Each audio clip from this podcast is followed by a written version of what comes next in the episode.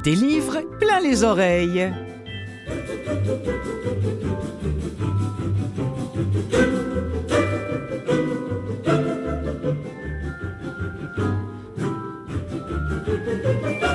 Bonjour à vous toutes et vous tous. Clotilde Sey au micro de, la, du studio de Canalem qui produit cette émission-là. Canalem qui est la radio de Vues et Voix. Vues et Voix euh, qui est la, la, première maison de, de production euh, à voir le jour, production de livres audio. À ce jour, il y a plus de 1000 livres qui ont été euh, enregistrés et qui sont disponibles sur notre catalogue. Et l'émission des livres plein les oreilles, eh bien, vous permet de mieux connaître euh, ces livres-là et de mieux connaître le livre audio en général parce que je ne m'arrête pas à ce qui se fait dans nos studios. J'aime aussi aller entendre euh, ce que les autres studios francophones ont à proposer dans leur propre catalogue. Alors aujourd'hui, ou plutôt cette semaine, je devrais dire, c'est une émission assez dense à laquelle je vous convie aujourd'hui.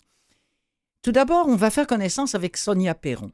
Sonia Perron, elle est euh, l'autrice d'un livre qui est aujourd'hui en audio, évidemment, sinon euh, elle ne ferait pas l'émission. Le livre s'appelle Billy Decky. C'est un premier livre pour elle. C'est lu par Joachim Lamoureux ou Joachim Lamoureux. C'est un livre qui nous emmène au cœur de l'enfer qu'ont vécu ces jeunes enfants amérindiens à qui on a voulu enlever tout ce qu'il y avait d'indien, de sauvage, dans le mauvais emploi du mot, en eux L'action se situe d'abord en 1945 dans un pensionnat au nord de l'Ontario. C'est là qu'on fait connaissance avec Billy Decky et son meilleur copain qu'on appelle le Petit. Ces deux-là disparaissent brutalement. Un jour de mai 45 et ce qu'on va découvrir au fur et à mesure dans ce livre en suivant une enquête policière, c'est le pourquoi de la chose. Qu'est-ce qui a bien pu arriver à ces deux gamins-là et surtout qui a été qui est entré dans leur vie euh, de façon violente pour que ces deux gamins-là disparaissent et où ont-ils disparu? C'est 25 ans plus tard qu'un frère défroqué va venir témoigner, celui qui est bon, c'est comme ça qu'on l'appelait, et il va venir témoigner de tout ce qu'il a vu. Et c'est suite à ces révélations qu'un jeune enquêteur et sa partenaire vont partir à la découverte de la vérité sur les routes d'Amérique et notamment la fameuse route 66 qui la traverse d'est en ouest. Mais bon, on n'est pas du tout dans un road movie, vous l'aurez compris. On est dans quelque chose de difficile, d'âpre, de dur, mais d'excessivement bien écrit et j'ai très hâte d'en parler avec Sonia Perron. En seconde partie, avis aux passionnés de la série Les Bridgerton. Aujourd'hui sur papier, neuf livres, deux saisons sur Netflix et bientôt une bande dessinée à la rentrée. Et en ce moment même, l'enregistrement des huit tomes en livre audio qui vont bon train. Je suis bien placé pour le dire, je les lis. Bon, referme la parenthèse. À la toute fin de l'émission, on va retrouver Faline Bobier de Caeb qui nous propose quelques titres spécialement enregistrés pour les personnes mâles ou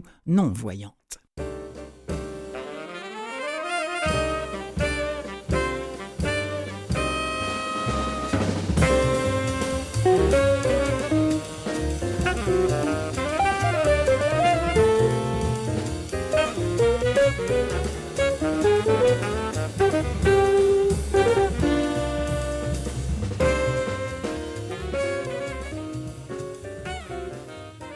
il faut que je fasse quelque chose, il faut que j'agisse. Mais tout est embrouillé dans ma tête. Je bois trop. Je suis là, aujourd'hui dans un motel moche, dans un printemps gris, dans un monde qui change. Moi, ma vie s'est arrêtée un jour de juin 1945.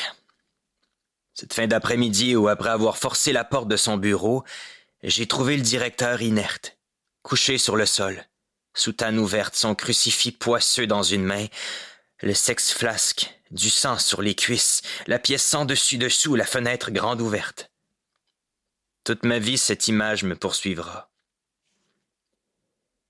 C'était l'époque où on m'appelait celui qui est bon. C'était le temps du pensionnat, de Billy Dickey, du petit, et surtout de lui, celui par qui le mal arrive, comme l'avait si justement baptisé Billy Dickey. C'est pour lui que je suis venu ici. Tout avait si bien commencé. Je venais d'arriver chez les Indiens. J'étais venu prêter main forte à un célèbre père qui s'était promis de convertir le plus possible de sauvages lors d'un impressionnant rassemblement d'été. Il en était tellement obsédé qu'il avait mis en place un système afin d'être certain de ne pas en échapper un, comme il disait. Nous sommes dans le vif du sujet. Bonjour, Sonia Perron. Bonjour. Avant peut-être, Sonia, euh, que nous élaborions sur ce livre dur mais nécessaire, quelques mots pour vous présenter, s'il vous plaît, euh, Sonia, pour vous présenter auprès du, public, parce que moi je vous connaissais de nom, parce que j'ai fait aussi partie de la famille de Radio-Canada, mais il y a plein de gens qui ne vous connaissent pas. ben, en fait, c'est ça. Moi, je suis quelqu'un qui vient du milieu de la radio et de la télé, particulièrement de la radio, surtout où j'ai été réalisatrice à l'émission du matin, entre autres au Saguenay beaucoup, à Montréal aussi. J'ai réalisé aussi des documentaires. J'ai fait de la télé et c'est là que ça m'amène un peu à ce roman. C'est qu'à un moment donné, quand j'ai fait de la télé, il y a longtemps, euh, j'ai travaillé pour une émission qui a duré, je pense, deux ans, qui s'appelait Nation. C'était à Télé-Québec. C'était à l'époque de Télé-Québec. Et, euh, et, j'allais, euh, j'étais engagée comme journaliste et j'avais la communauté de Mastoyach et j'avais aussi la communauté de Womantashi, où j'allais faire des reportages. Et on avait le temps, là, on allait en reportage, en repérage, pardon, longtemps, mhm. plusieurs jours. Alors j'ai été plusieurs fois, entre autres, à Womantashi. Et puis il y a un homme qui euh, travaillait avec moi, qui m'aidait beaucoup, là, qui était comme mon fixeur, qu'on appelle, qui me faisait rencontrer les gens du coin et tout ça, qui m'a donné une lettre et je vous parle de ça, ça fait longtemps. J'avais 30 mhm. ans et j'en ai 60. Alors, euh, il m'avait donné une lettre, puis il m'a dit, tu vas lire ça quand tu vas toute seule. faut que tu parles de ça, faut que quelqu'un parle de ça. Alors, je suis partie en voiture, j'ai traversé le pont de la petite communauté, et puis j'ai pas attendu naturellement être chez moi, vous savez bien. et hmm. puis, ben dans ça, il racontait un peu le début de, de du livre, oui. où, il raconte qu'il s'appelle tel nom, et qu'avant il s'appelait tel nom, et qu'il a étudié dans les pensionnats autochtones, qui étaient abusés, et que maintenant il est un adulte qui ne sait plus comment agir, etc. Hmm. Alors ça m'avait beaucoup, beaucoup troublé. On avait fait, à l'époque, je travaillais aussi pour une autre émission qui était avec Anne-Marie Dussault. Alors, on avait fait une table où on avait fait venir de Woman où lui et une autre dame racontaient leur histoire et tout ça. Hmm. Tout ça est parti, mais moi, dans ma tête, ça a toujours travaillé. J'ai fait venir des rapports, des, hmm. des dossiers la commission d'enquête sur les peuples autochtones, etc. Alors, j'ai lu beaucoup, beaucoup. J'étais comme allumée toujours par Robert et par le fait que personne connaissait cette histoire. Hmm. Hmm. Alors, hmm. Euh, c'est comme ça que ce livre-là est entré dans ma vie parce que je ne pensais pas devenir au jour, un jour autrice. eh bien, écoutez, C'était plus réalisatrice. Alors, alors, je peux vous dire que vous l'êtes définitivement, Sonia Perron, mais je me, je me disais en vous lisant, euh, parce que bon, on sait euh, de plus en plus qu'ils ont vécu l'horreur, on en parle quand même de plus en plus, il y a eu, mais je me disais, est-ce que, est-ce qu'on en a dit est-ce qu'on n'a pas peur parfois de ne pas heurter, de ne pas choquer, de ne pas... Et puis, comme vous le dites d'ailleurs très bien à un moment donné dans le bouquin, dès l'instant qu'il y a de la bondieuserie là-dedans et de la religion, euh, le silence s'installe. Oui, oui. Alors... je pense qu'il faut continuer à en parler. Je pense qu'on en mhm. parle beaucoup plus qu'avant. Moi, je le vois parce que j'avais quasiment l'air d'une extraterrestre quand je racontais cette histoire-là. Personne ne connaissait ça. Euh, il y a eu aussi, entre autres, le roman plus récent de Coucoum. Bien sûr. Euh, c'est tous ces livres-là, mais il y en a eu d'autres avant lui, Michel Noël, qui a écrit pour les jeunes, qui a parlé des pensionnats. Mm. C'était, mais c'était comme c'était long. Il a fallu que ça se construise un peu et que les gens comprennent un peu cette histoire. Il y a eu la commission royale d'enquête aussi. Hmm. Après ça, il y a eu la fameuse commission de réconciliation vérité. Alors tout ça fait partie du processus. Moi, je pense qu'à quelque part, on, on travaille bien. Je trouve malgré tout là, que les gens se parlent. En tout cas, chez nous, moi, j'ai la communauté de Mastoyat, qui est hmm. pas loin d'ici. Et il y a une, en tout cas, on parle beaucoup, on, essaie de, les gens veulent comprendre ce qui s'est passé. Il y avait moins d'intérêt avant. Il y en a beaucoup plus. Et vous, dans, dans le livre, euh, on l'a entendu d'ailleurs dans cet extrait, les choses sont dites. Hein? Oui. Euh, oh oui. Non, non, parce que bon, euh, voilà. Et, entre autres, les, choses sont dites via ce frère défroqué qui s'appelle Thomas Larin, qu'on appelait en 1945 celui qui est bon, parce que lui, finalement, il s'était donné une, mission noble, une, vraie mission de leur venir en aide et pas, et pas du tout de les, de les désincarner, ces mômes-là. Il y avait des gens bons. Dans il y avait des gens bons, des gens bons dans, les, dans, toutes les organisations du monde, hmm. même dans cette euh, histoire des pensionnats, parce que des jeunes prêtres pensaient à l'évangéliser, puis certains étaient vraiment très Et j'en ai connu, là, et j'en ai, j'ai parlé avec ces hommes-là. Alors, ces gens-là, il y en a qui étaient très, très corrects, mais il y en avait des, des salauds qui s'infiltraient. C'était très facile, puisque c'était mal contrôlé, puisque mm. on demandait quasiment pas de papier, on sous-payait les professeurs, etc., etc. Mm. Alors, c'était facile, c'est un milieu très fertile pour faire euh, de, des méchancetés. On, on Bien sûr. même dans nos orphelinats, etc. Là, il s'ajoute la dimension des enfants qu'on enlève de leur famille ah. pour les dénaturer, pour ah. enlever l'Indien en eux. Et tout ce que j'écris dans ce livre, je vous jure, tout est vérifié et validé. absolument. Jamais, jamais je, me serais permis d'inventer même une histoire qui n'aurait pas pu se passer. Hmm. Alors, ce, cet homme qui est bon, euh, celui qui est bon, il va, il va entre autres, lui, oui, il va, il va s'attacher, mais dans, le bon sens du terme, évidemment, à ce jeune euh, Billy Decky et à sa maman d'ailleurs aussi. Hum, hum, hum. oui, je pense qu'il y avait un petit kick, comme on dit. C'est ça, il l'appelait Sasquo, mais c'était tellement, en tout cas, bon, on, on sentait qu'il y avait aucune malice là-dedans. Et mais ce type-là, quand on le retrouve dans les années 70, euh, il a défroqué, il est devenu alcoolique, sa vie est complètement ravagée, foutue. Il est aussi une des victimes de ce qui s'est passé dans les pensionnats. Hein? Alors, Billy c'était qui ce petit garçon ah mon Dieu, comment je le décrirais? C'est un petit bonhomme qui voulait être heureux, qui voulait être le meilleur, qui voulait être le, le, plus fort, le plus pour faire plaisir à sa mère et tout ça, et qui s'est retrouvé à 5 ans euh, dans un train à partir dans le, grand, dans le nord euh, de l'Ontario, hmm. là où il y avait beaucoup de pensionnats dans les années 40. Euh, c'est la période la plus difficile des pensionnats autochtones. Si ah on parle des années 10, des années jusqu'aux années 40, c'est là où il y avait le plus de pensionnats au pays.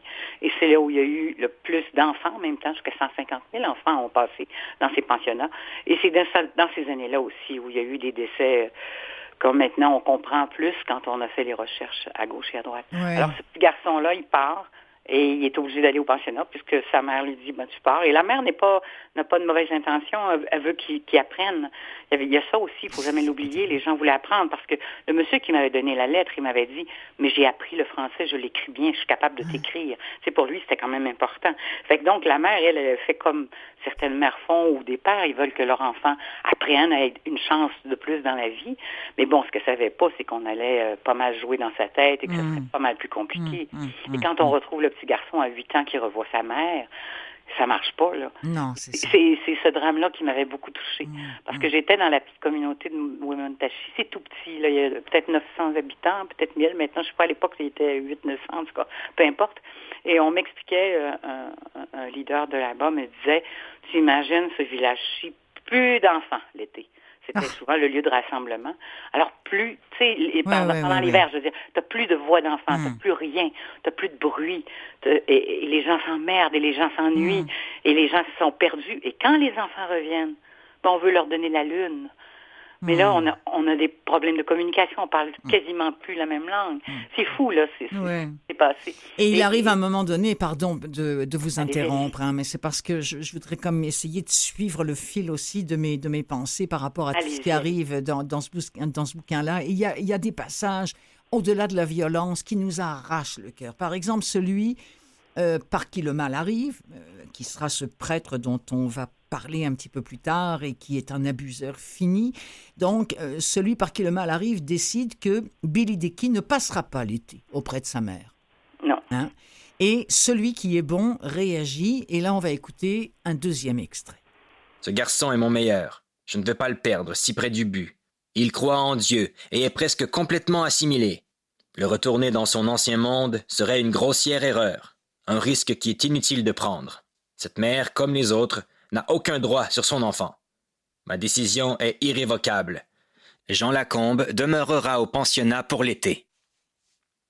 J'ai tenté d'argumenter, mais j'ai courbé les chines, encore une fois. Je lui ai écrit du mieux possible pour ne pas la blesser, pour arranger les choses, avec les excuses les moins bêtes que j'ai pu imaginer. Le cœur chaviré, je sentais que je faisais une erreur. Malgré tout, je lui ai dit que son Billy Dicky ne pouvait pas aller passer les vacances d'été avec elle cette année-là.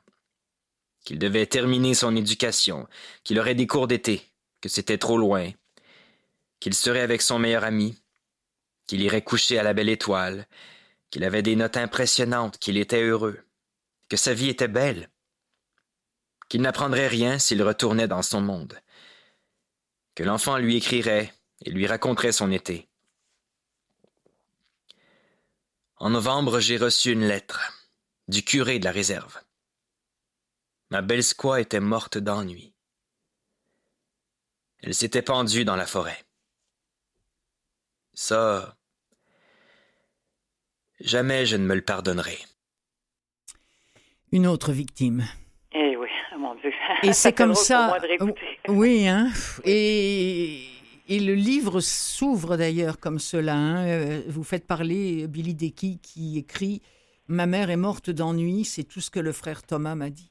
Vous savez, cette phrase-là, je l'ai écrite euh, à la première version du roman.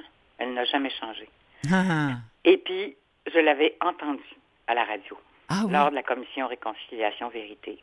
J'avais déjà pas mal mon histoire dans la tête, mais je savais pas trop. Bon.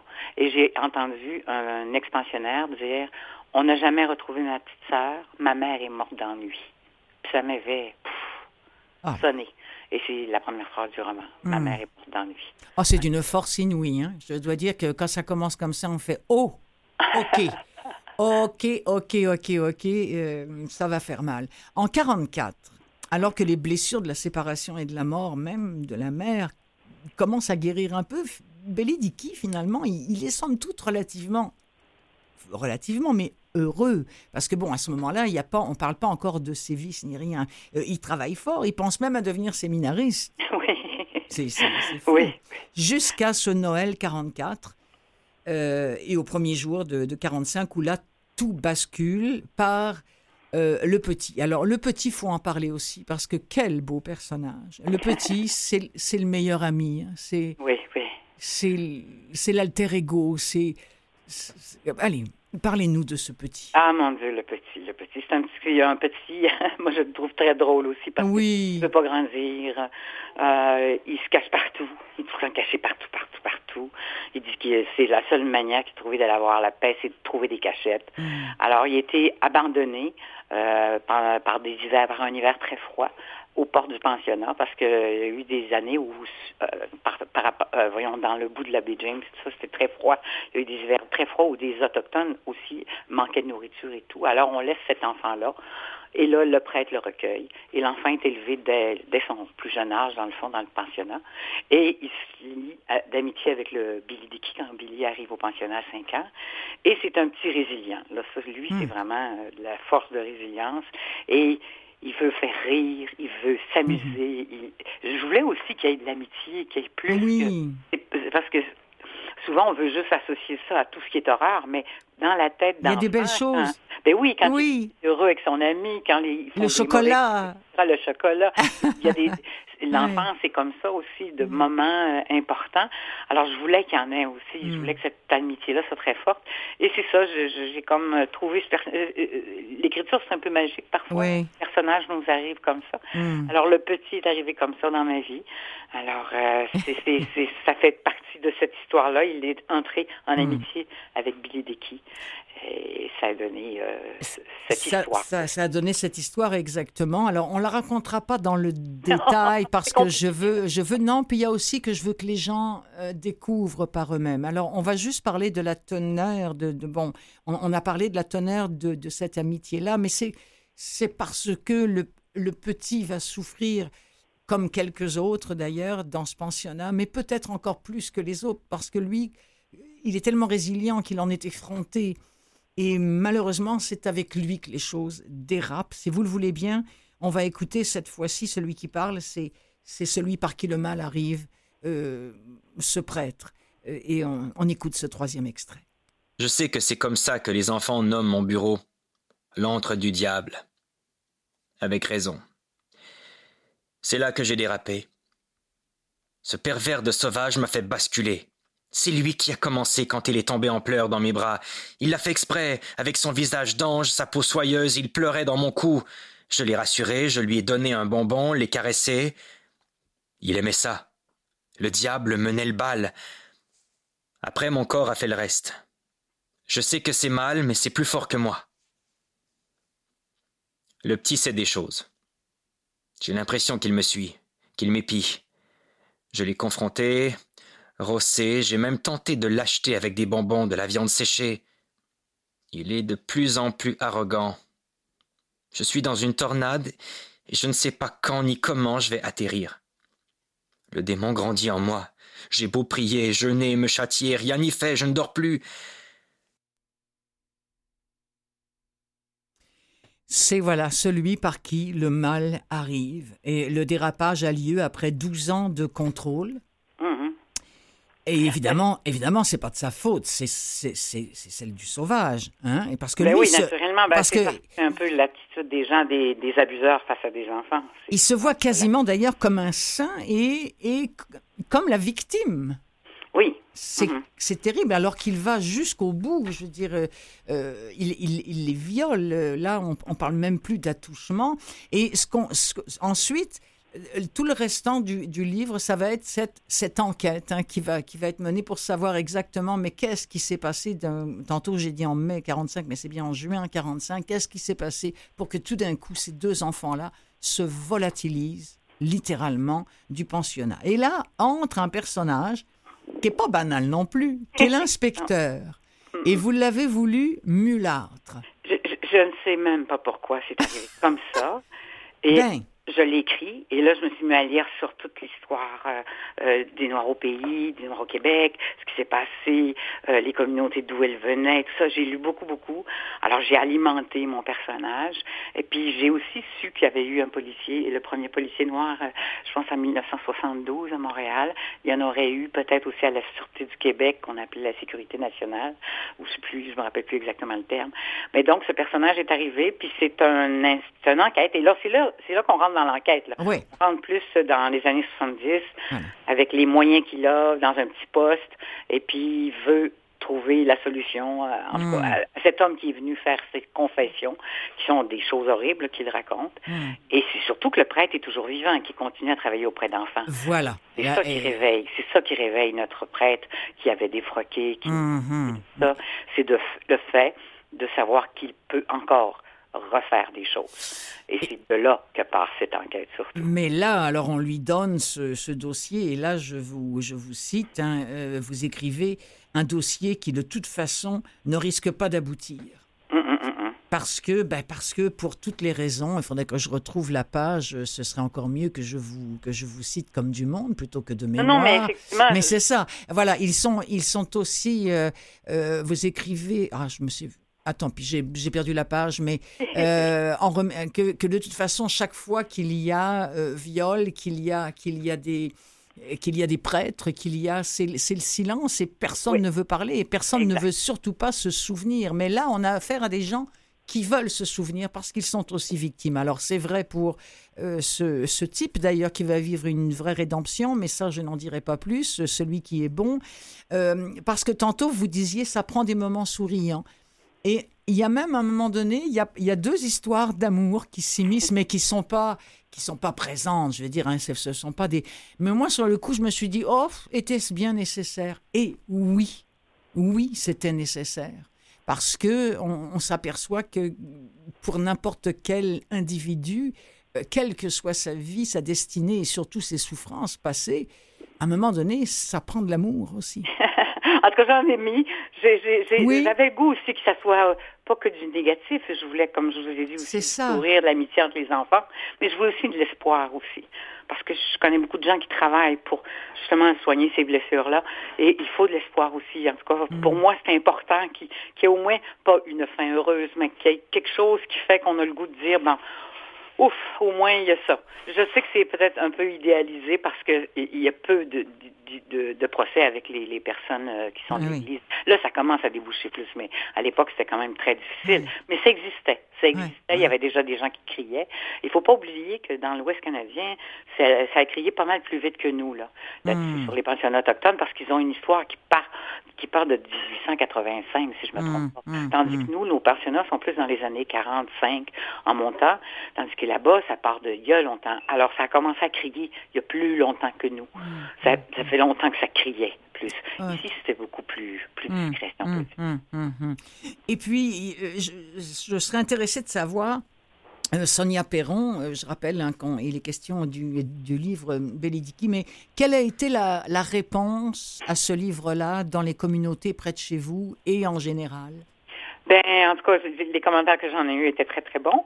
C'était intéressant. Ben, j'avais travaillé aussi avec des amis qui sont euh, d'origine autochtone, qui sont ah, Ça, Alors, j'ai travaillé avec une dame que j'aime beaucoup, Madame Courtois, Bibiane, qui a lu mon livre à plusieurs, à les différentes étapes. Puis quand j'avais des questionnements, c'est elle beaucoup, je me suis fiée pour le personnage de l'infirmière euh, qui est autochtone, qui aide un peu pour l'enquête.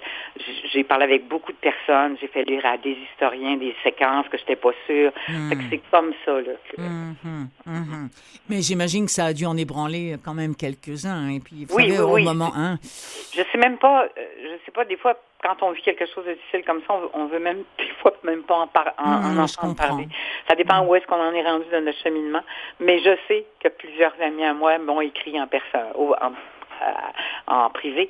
Et puis, euh, m'ont raconté, euh, en tout cas, bien des frissons là-dessus. Pas des, juste des amis, mais des gens qui ont lu le roman et qui sont dans des communautés. J'abonde dans leur sens, même si je ne suis pas dans une communauté autochtone, mais que je suis très, très, très sensible à, à, à l'histoire hein, de, de, de, ces peuples-là et que je, je, suis très sensible, comme tout le monde, à ce qui se passe en ce moment à droite et à gauche, alors qu'on déterre des petits corps. Et euh, je suis convaincu qu'on va malheureusement en déterrer beaucoup d'autres. C'est à peu près, quoi, 150 000 enfants hein, qui avaient été... 150 000 enfants auraient fréquenté les pensionnats, c'est mm. les chiffres qu'ils ont.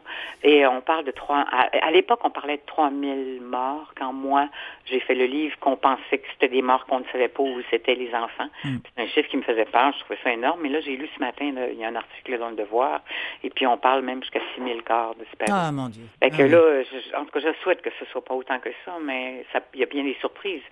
Comme je vous dis, les communautés, on envoyé les enfants loin de chez eux volontairement. Bien sûr. Alors, c'était la porte ouverte au crime, là dans une petite, une, île. Souvent, le Fort Georges, entre autres, est sur une île avec juste une petite réserve à côté, toute petite, hmm. un poste de traite. C'était comme ça. C'était vraiment euh, en 1945. Là, étais loin là. Non, c'est ça. C'est ça.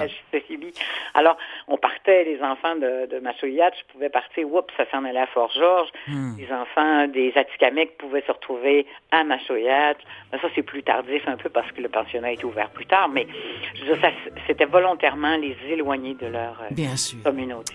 Eh bien, merci de nous avoir rapprochés d'eux avec ce livre-là, euh, Sonia. Sonia. Hein, Mais vous avez raison, vous avez raison, absolument.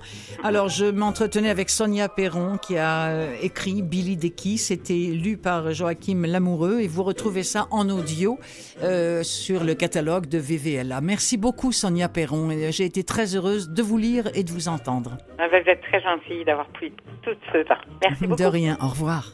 Bye.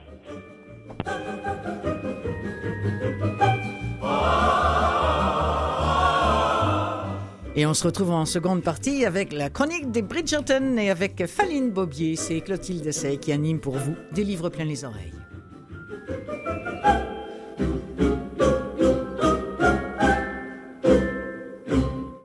Des livres plein les oreilles, seconde partie.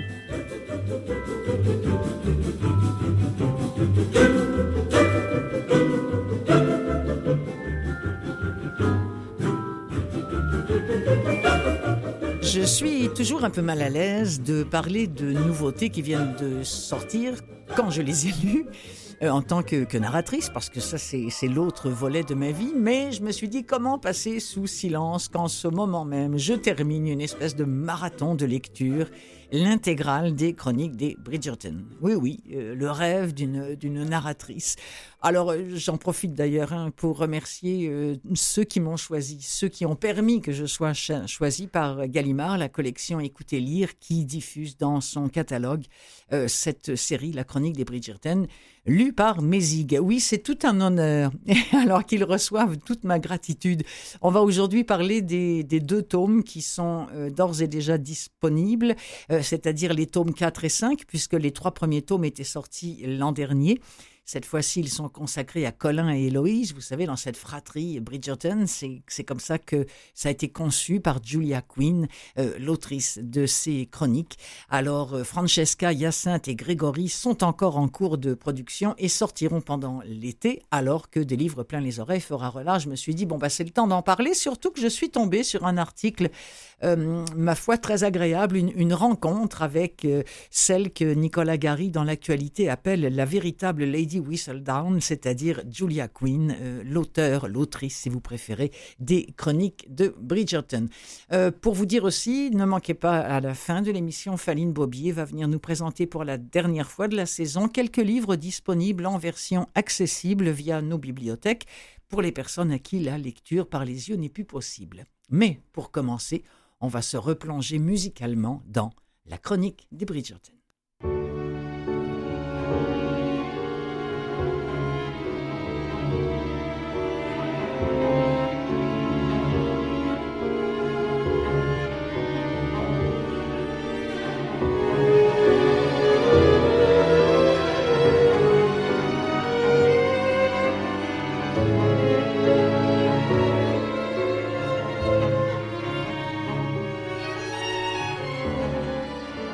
Alors il écrit euh, Nicolas Gary dans, euh, la revue euh, Actualité que vraiment cette série-là, ça, doit laisser songeur aussi bien tous les auteurs de livres romantiques que Julia Quinn elle-même. Euh, qui ne devait pas en revenir lorsqu'elle a reçu cet appel de, Netflix lui disant oh, on aimerait bien porter, euh, faire une première saison de, de, la famille Bridgerton, peut-être avec, avec Daphné.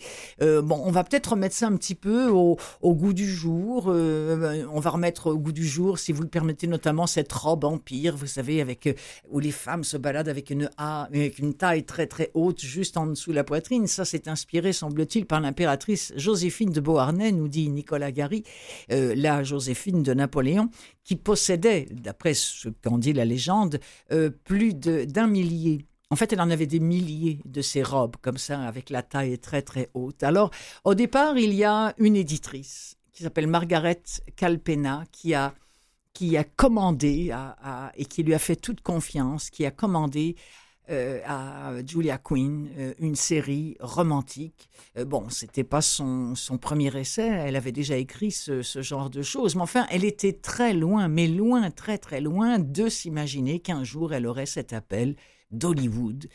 et d'ailleurs, elle dit, Julia Quinn, dans, dans cette entrevue, vous savez, Hollywood, c'est pas un univers très sympathique. Et c'est un univers peu enclin à s'intéresser à des ouvrages de romance, alors que Netflix, décide de se lancer dans l'aventure, ça c'était vraiment inattendu. Euh, une réalisation euh, incroyable de Chris Van Dusen, mais surtout la productrice, c'est celle qu'on appelle la queen de la télévision aux États-Unis, imaginez, Shonda Rhimes, qui a elle-même euh, produit la, série. Oh, c'est à elle qu'on doit notamment Grey's Anatomy, pour vous donner une bonne idée. Alors, elle, un jour, cette femme-là, Shonda Rhimes, a carrément téléphoné à Julia Quinn, l'autrice. Imaginez l'autre au téléphone pour lui dire Netflix, on va, on va enregistrer des séries en, se basant sur vos bouquins, ce sera juste un petit peu plus euh, olé olé. Et puis là, elle a répondu ah bah écoutez, moi il n'y a pas de problème. De toute façon, mon boulot, ça consiste à imaginer des séries. Euh, mon boulot, c'est d'écrire des livres, mais moi je n'y connais rien euh, en série télé. Alors euh, je vous laisse faire.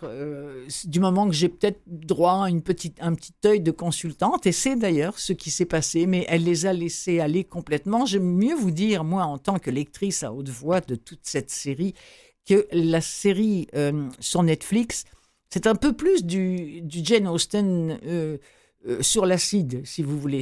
Donc on retrouve tous, toute la, euh, tout l'univers de ces, de ces balles et de ces mariages qu'il faut, qu'il faut organiser dans la haute société euh, londonienne. C'est, c'est le gros du souci des parents, c'est de marier leurs enfants. Et c'est le gros des soucis des jeunes filles, c'est oh mon Dieu, trouver le bon épouse. Et c'est vrai que ça a existé, ça. Et euh, Jane Austen en a fait ses, ses choux gras. Donc là, c'est un peu plus sexu, quoique dans le livre, dans la série, ça l'est aussi, mais alors, on atteint des sommets dans la, dans la série sur Netflix. Bref, c'est pour ça que j'avais envie de vous dire, oui, mais Ok, ça existe en, sur papier, ça existe sur Netflix, ça va bientôt exister en bande dessinée. Oui, ça va se faire à la rentrée. Mais saviez-vous que ça existe en livre audio? Moi, j'en sais quelque chose, comme je vous le disais, je les ai tous lus, les uns derrière les autres. Je suis en train de finir le dernier qui est consacré à Grégory, qui est euh, le dernier des garçons dans, la fratrie Bridgerton. Alors, les deux qui sont sortis là, dont j'avais envie de, de, vous faire entendre un petit bout, c'est Colin et Héloïse. Ce sont donc les tomes 4 et 5. Pour Colin, on est au royaume british, toujours des filles à marier et des gars qui rôdent. Moi, c'est le, le tome 4 qui m'a semblé le plus, le plus sympathique, celui-ci, euh, consacré à Colin, parce que les deux protagonistes ne sont peut-être pas euh, dans la catégorie des plus présentables, des plus beaux, des plus ceci, des plus cela. Et puis, il y a une double intrigue dans celui-ci, parce que Colin Bridgerton, l'infatigable voyageur, et Penelope Featherington, qui est le vilain petit canard parmi toutes les beautés présentées à la cour, sont amis depuis leur plus tendre enfance. Et là, on, va, se pose la question, mais vont-ils finir par se marier? Mais surtout, Aidé par la turbulente Héloïse et la vieille chippie si drôle et touchante de Lady Dunbury, si vous saviez comment je me régale à faire tous ces personnages, on se demande, finiront-ils par nous dévoiler qui se cache derrière la plume de Lady Whistledown, celle qui voit tout, qui entend tout et surtout qui raconte tout? Pas un secret pour elle, dans la haute londonienne, elle sait tout. Ah, le personnage de Lady Whistledown, alias Oh mon Dieu, que j'ai failli hmm, vous le dire. Non, non, non, non, non, ne comptez pas sur moi pour vous dire qui se cache derrière Lady Whistledown. Mais si vous regardez ou si vous lisez ou si vous écoutez le tome 4 de la série de Bridgerton, vous allez tout comprendre. Mais pas là. Là, on va entendre Lady Whistledown.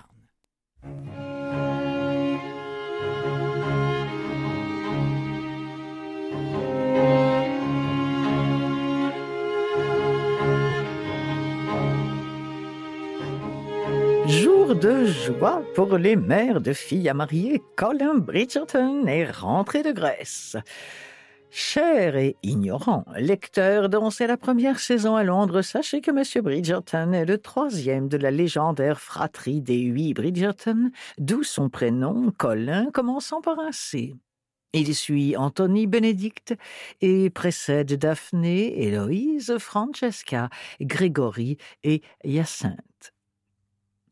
Bien que M. Bridgerton ne détienne aucun titre de noblesse et qu'il soit peu probable que cela arrive jamais, il arrive en septième position sur la liste des héritiers du titre après les deux fils de l'actuel vicomte de Bridgerton, son frère aîné Bénédicte, puis les trois fils de celui-ci. Il est considéré comme l'une des meilleures prises de la saison en raison de sa fortune, de sa beauté, de sa silhouette, et par-dessus tout de son charme. Il est cependant difficile de prédire si M. Bridgerton succombera aux séductions du bonheur matrimonial cette année.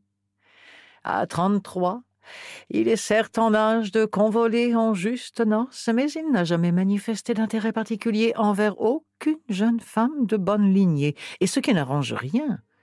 Il a l'étrange manie de quitter régulièrement Londres sur un coup de tête, attiré par quelque destination exotique la chronique mondaine de Lady Whistledown, le 2 avril 1824.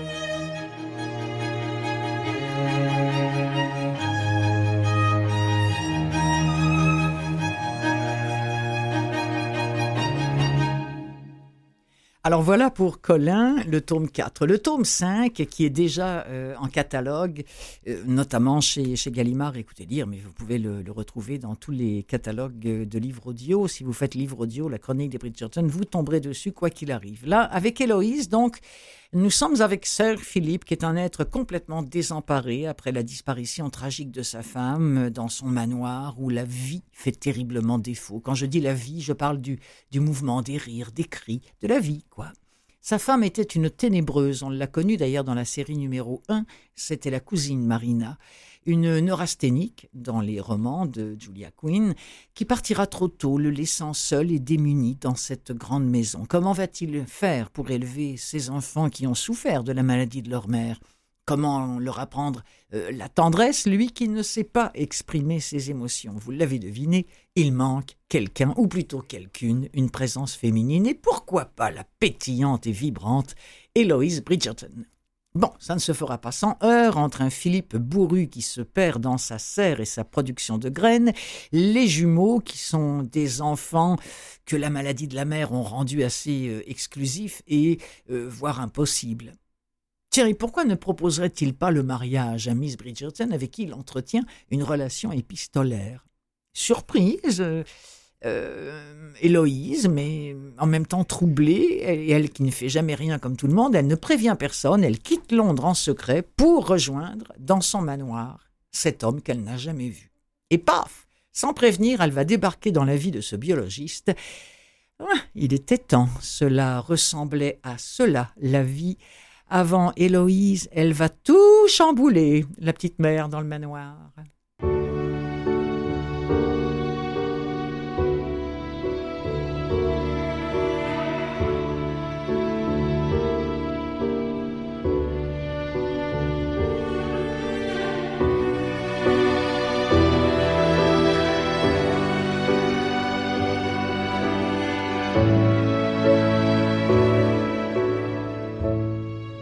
Allez-y, dit-il. Tâchez de trouver mademoiselle Millsby.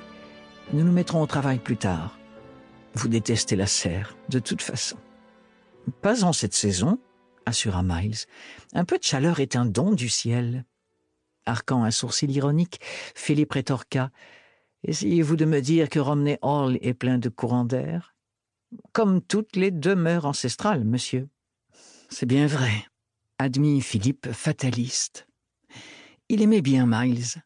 Il l'avait embauché six mois plus tôt pour l'aider à classer la montagne de paperasse qu'avait peu à peu entraîné la gestion de son domaine pourtant modeste. Malgré sa jeunesse, Miles était un type bien. Son humour caustique était le bienvenu dans cette maison où l'on ne riait guère.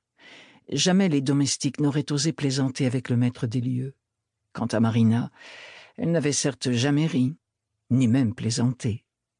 Les enfants lui rendaient parfois ses sourires, mais ce n'était pas vraiment de l'humour, et la plupart du temps il ne savait que leur dire. Malgré ses tentatives, il se sentait maladroit, trop grand, trop fort, si une telle chose était possible. Alors il les renvoyait à leur nourrice. C'était plus simple ainsi.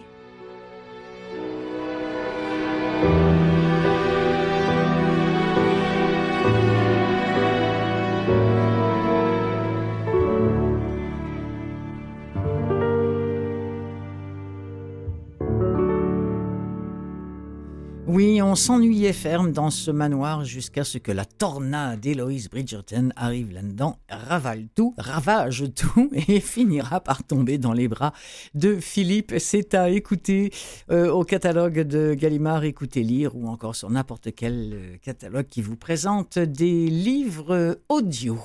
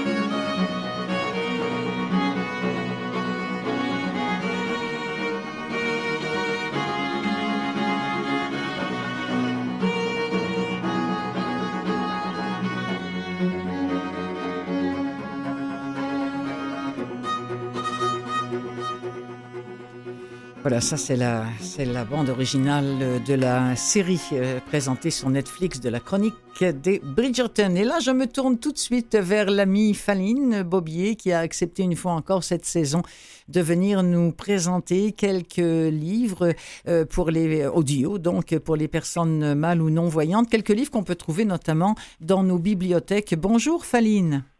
Bonjour Clotilde. Merci beaucoup d'être là. Alors on a trois bouquins. Alors on y va tout de suite si on veut parler des trois? Oui, ok, très bien. Alors allons-y avec mon oncle Jules. Mm, ok. Excusez-moi, je me suis ah. juste me retrouver dans mes papiers. ah, je vous ai, je vous ai surprise là. Euh, Alors euh, oui, donc euh, mon oncle Jules, donc c'est le petit neveu de Jules Sioui, qui a écrit ce livre un peu pour euh, mettre euh, au jour l'essai de, de, la vie de, de son grand-oncle, qui il est né en 1906, je crois, Jules Sioui, et c'était un des premiers militants qui prônait l'autodétermination des peuples autochtones donc des années de lutte, euh, de désobéissance civile mm-hmm. et aussi de création de, de rassemblements pour essayer d'obtenir l'indépendance des siens. Alors, et tout ça sans violence. Donc, mm. euh, et euh, donc, c'était un peu parce que son oncle a été un peu disparu, c'est-à-dire on n'en parlait pas, on ne connaissait pas vraiment son histoire. Donc, c'est en faisant des recherches qu'il a retrouvé l'essai sur son grand-oncle hmm. et qu'il a décidé d'écrire ce livre et qui est devenu aussi une pièce de théâtre. Oui, c'est vrai, c'est vrai. Et ce Jocelyn oui, on en parle dans d'autres bouquins d'ailleurs. On va écouter un extrait. OK, très bien. Décembre 2016. Je suis assis dans mon salon en train de lire La femme qui fuit d'Anaïs Barbeau-Lavalette. Je ne ferai pas une critique de son livre, que j'ai trouvé excellent. Lisez-le. À la page 175 s'amorce un court chapitre de deux pages où l'on raconte qu'en 1949, la grand-mère d'Anaïs, je l'appelle par son petit nom parce que je me sens proche d'elle, avait participé à une manifestation pour appuyer le combat d'un Huron. Cet homme-là était enfermé pour sédition, c'est-à-dire pour avoir tenté de soulever les Indiens du pays contre la couronne britannique. En opposition au jugement de la Cour, le prisonnier avait commencé une grève de la faim pour défendre ses droits et ceux des Autochtones. D'abord étendu sur le divan, je me redresse. L'homme en question s'appelle Jules Sioui.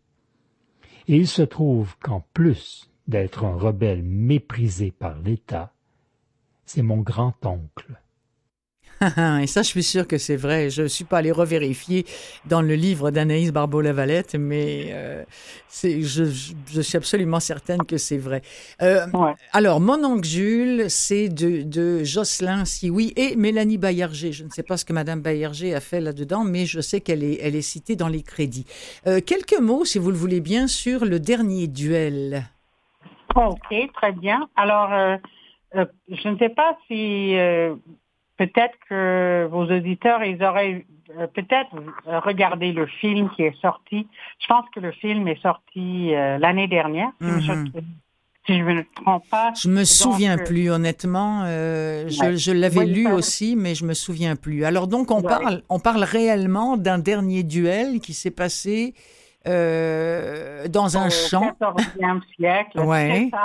Et l'écrivain Eric Jagger donc, euh, c'est ça. C'est, on dit que c'est le dernier duel parce que c'est le dernier duel qui a été approuvé par le Parlement du roi, je crois. Oui. Donc, c'est deux seigneurs normands. Il y avait Jacques le Gris et Jean de Carouge. Donc, la femme de Carouge, Marguerite de Carouge, avait accusé le Gris de l'avoir violée.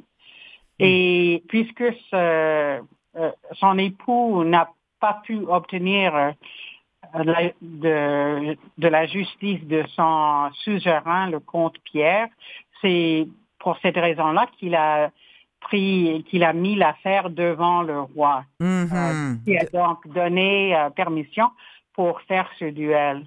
Alors, je pense que ce qui est intéressant et ce qui est, euh, ce qui est, on, voit aussi dans le film, parce que dans le film, il y a, le film est divisé en trois parties. Donc, mhm. première partie, c'est l'histoire racontée par Jean de Carouge. Deuxième partie, c'est l'histoire racontée par euh, Jacques uh Legris. Et la troisième partie, c'est racontée par la femme, par Marguerite de Carouge. Ah, et on voit un peu je pense qu'un des thèmes dans le livre et aussi dans le film, c'est à quel, jusqu'à quel point les femmes n'avaient pas, euh, n'avaient pas le contrôle sur ce qui euh, sur leur corps ou leur ouais, vie. ouais ouais ouais ouais ouais ouais. elle, euh, elle, subissait et puis euh, voilà. Et puis ensuite effectivement on allait se, se battre pour elle mais c'est pas elle elle avait beau parler de toute façon c'était pas ça quoi hein, si je vous comprends bien. et mm. apparemment aussi à cette époque. Mm euh, les résultats du, du duel, c'est-à-dire celui qui vainquait, euh, celui qui gagnait, oui, oui. c'était aussi le vainqueur dans le sens que on disait que c'était un signe de Dieu, ou je ne sais pas qui, que cette personne-là était avait le droit Hmm, si, si, le gris avait gagné, il n'a mhm. pas gagné, mais s'il avait gagné, Marguerite, euh, elle aurait, on l'aurait brûlée vive. Eh là, là, là, là. Ben oui, absolument, parce qu'on aurait, on, aurait dit que c'est lui qui, ah mon Dieu, qui, eh là, Le fait qu'il a triomphé, ça veut dire qu'il n'était pas coupable. Il n'était pas coupable. Ah là là. Bon. Ben, écoutez, alors on écoute un petit extrait pour nous. Ça va nous laisser juste quelques minutes pour au moins parler d'un troisième. On pourra peut-être pas écouter d'extrait pour le troisième, mais au moins on va écouter un extrait là du dernier duel de Éric Jaguer. Par une froide matinée de 1386, quelques jours après Noël, des milliers de curieux se pressent sur un vaste terrain derrière Saint-Martin-des-Champs pour voir deux chevaliers se battre à mort. L'espace réservé au combat est clos d'un haut mur en bois, lui-même entouré de gardes armés de lances. Le roi Charles VI, un jeune homme de dix-huit ans, siège avec sa cour dans des tribunes colorées, disposées sur un côté, tandis que la foule des spectateurs se masse tout autour de la palissade. En grande armure, épée et poignard à la ceinture, les deux combattants se font face sur des sortes de trônes placés à l'extérieur de l'enclos, devant chacune des lourdes portes où un assistant retient un cheval de guerre piaffant. Les prêtres sont en train de faire disparaître dans la hâte l'autel et le crucifix sur lesquels les deux ennemis viennent de prêter serment. Au signal du maréchal, les chevaliers enfourcheront leurs montures, empoigneront leurs lances et chargeront l'un vers l'autre. Les gardes fermeront alors les portes, emprisonnant les deux hommes à l'intérieur du rectangle de bois. Ils s'y affronteront, sans faire de quartier et sans aucune chance de s'échapper tant que l'un n'aura pas tué l'autre, prouvant ainsi qu'il dit vrai et révélant le verdict de Dieu sur leur querelle. Voilà donc hein, exactement ce que vous nous expliquiez un petit peu plus tôt. Mais c'était vraiment le dernier duel qui a eu lieu à l'époque ou pourquoi ça s'appelle comme ça? Euh, C'est parce que c'est le dernier duel qui a été euh, accepté par le roi ou? Oui, c'est ça. Qui, a eu le. Charles VI.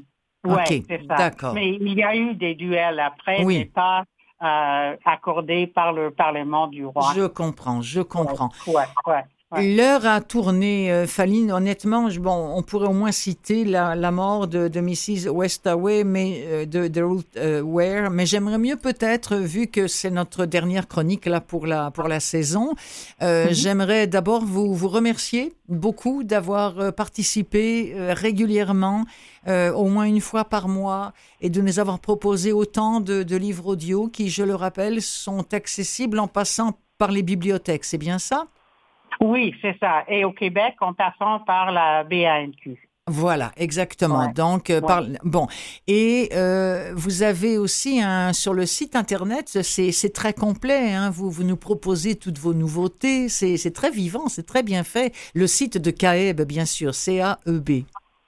Et il y a aussi, euh, pour ceux qui s'intéressent, on a aussi des, une base de données de journaux en français et en anglais. Ah oui. Et aussi 150 à peu près magazines aussi qui sont disponibles la même date qui sont publiés en imprimé.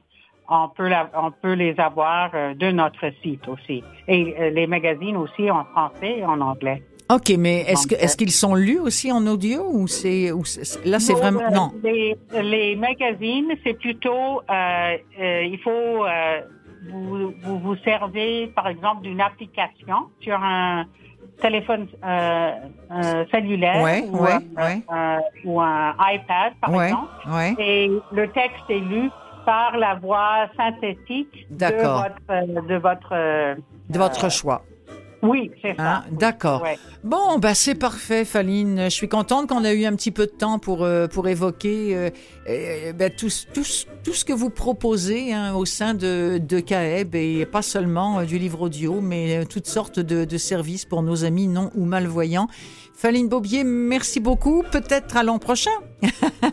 merci beaucoup. Je vous en prie. et euh, euh, j'espère que vous allez passer un bel été. Vous aussi. Merci beaucoup, beaucoup, beaucoup, Faline. Au revoir. OK. Au revoir. Il reste combien